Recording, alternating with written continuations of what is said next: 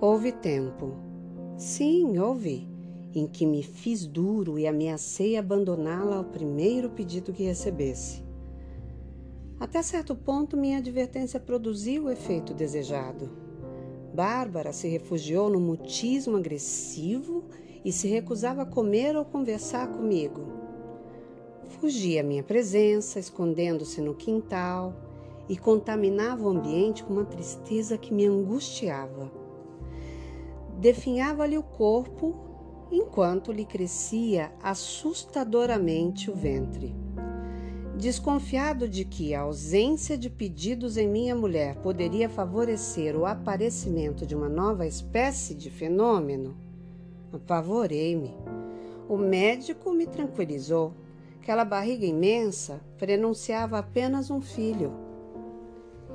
Ingênuas esperanças fizeram-me acreditar que o nascimento da criança eliminasse de vez as estranhas manias de Bárbara e, suspeitando que a sua magreza e palidez fossem prenúncio de grave moléstia, tive medo de que, adoecendo, lhe morresse o filho no ventre.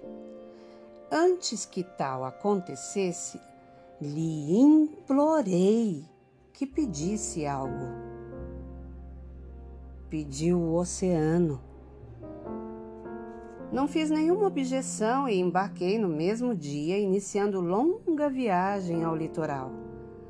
Mas, frente ao mar, atemorizei-me com seu tamanho. Tive receio de que a minha esposa viesse a engordar em proporção ao pedido e lhe trouxe somente uma pequena garrafa contendo água do oceano. No regresso, quis desculpar meu procedimento, porém ela não me prestou atenção. Sofregamente tomou-me o vidro das mãos e ficou a olhar, maravilhada, o líquido que ele continha. Não mais o largou. Dormia com a garrafinha entre os braços e, quando acordada, colocava-a contra a luz, provava um pouco da água, entre mentes, engordava. Momentaneamente despreocupei-me da exagerada gordura de Bárbara. As minhas apreensões voltavam-se agora para o seu ventre a dilatar-se de forma assustadora. A tal extremo se dilatou que, apesar da compacta massa de banha que lhe cobria o corpo, ela ficava escondida por trás de colossal barriga.